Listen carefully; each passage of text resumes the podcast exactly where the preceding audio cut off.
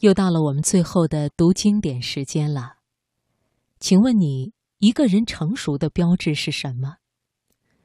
作家余秋雨说：“成熟是一种不理会哄闹的微笑，一种洗刷了偏激的淡漠，一种无需声张的厚实。成熟是一种明亮而不刺眼的光辉。”今晚的读经典就为你送上。余秋雨的散文，成熟是一种明亮而不刺眼的光辉。岁月匆匆，经典永存。读经典。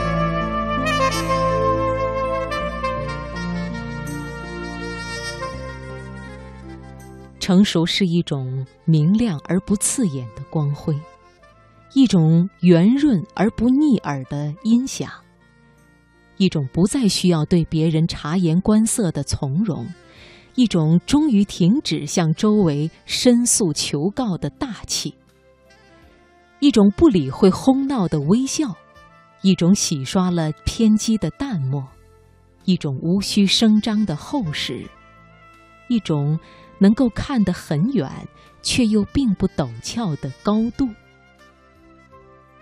在中年，青涩的生命之果变得如此丰满，喧闹的青春冲撞沉淀成了雍容华贵，连繁重的社会责任也有可能溶解为日常的生活情态。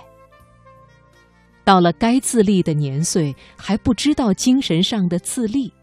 这大概是很多中年人的共同悲剧，而中年人最容易犯的毛病，则是把一切希望都寄托于自己的老年。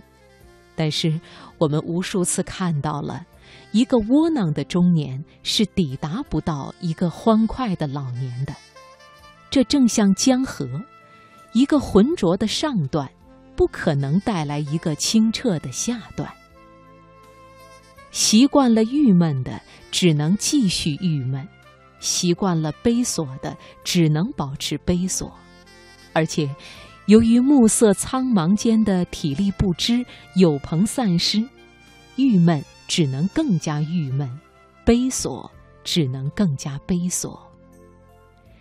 只有在中年竖起独立的桅杆，扬起高高的白帆，唱出响亮的歌声，才会有好风为你鼓劲，群鸥为你引路，找到一个个都在欢迎你的安静港湾，供你细细选择。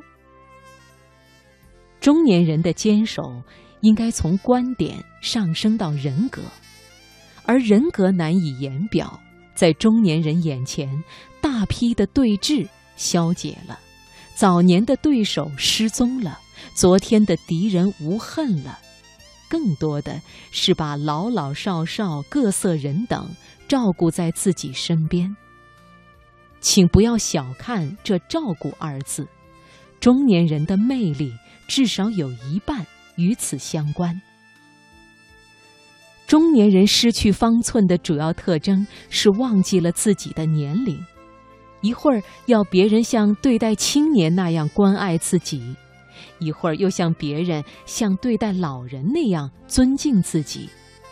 明明一个大男人，却不能对任何稍稍大一点的问题做出决定，频频找上司倾诉衷肠，出了什么事情又逃得远远的，不敢负一点责任。在家里，他们训斥孩子就像顽童吵架，没有一点身为人父的慈爱和庄重；对妻子，他们也会轻易地倾泻出自己的精神垃圾来酿造痛苦，全然忘却自己是这座好不容易建造起来的情感楼宇的顶梁柱。甚至对年迈的父母，他们也会任性赌气，极不公平地伤害着那已经走向衰弱的身影。西方一位哲人说：“只有饱经沧桑的老人，才会领悟真正的人生哲理。”同样一句话，出自老人之口，比出自青年之口厚重百倍。对此，我不能全然苟同。哲理产生在两种相反力量的周旋之中，因此它更垂青于中年。世上一切杰出的哲学家，都是在中年完成了他们的思想体系的，这便是证据。人生就是这样。年轻时怨恨自己年轻，年迈时怨恨自己年迈，这倒常常促使中年处于一种相对冷静的疏离状态和评判状态，然后一边慰抚年幼者，一边慰抚年老者。我想，中年在人生意义上的魅力就在于这双向疏离和双向抚慰吧。因为双向疏离，他们变得洒脱和沉静；因为双向抚慰，他们变得亲切而有力。但是也正因为此，他们有时又会感到烦心和惆怅。他们还余留着告别天真岁月的伤感，又迟早会产生暮岁将至的预感。他们置身于人生凯旋的中心点。环视四周，思前想后，不能不感慨万千。老年是如诗的年岁，这种说法不是为了奉承长辈，实在是因为中年太实际、太繁忙，在整体上算不得诗。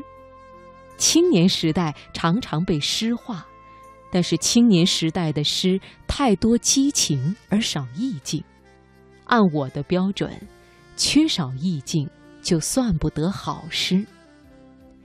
只有到了老年，沉重的使命已经卸除，生活的甘苦也已了然，万丈红尘已移到远处，静下来的周际环境和放慢了的生命节奏加在一起，构成了一种总结性、归纳性的轻微和声，诗的意境。便出现了，就是那长江的流程，也像人的一生，在起始阶段总是充满着奇规和险峻，到了即将了结一生的晚年，便走向了平缓和实在。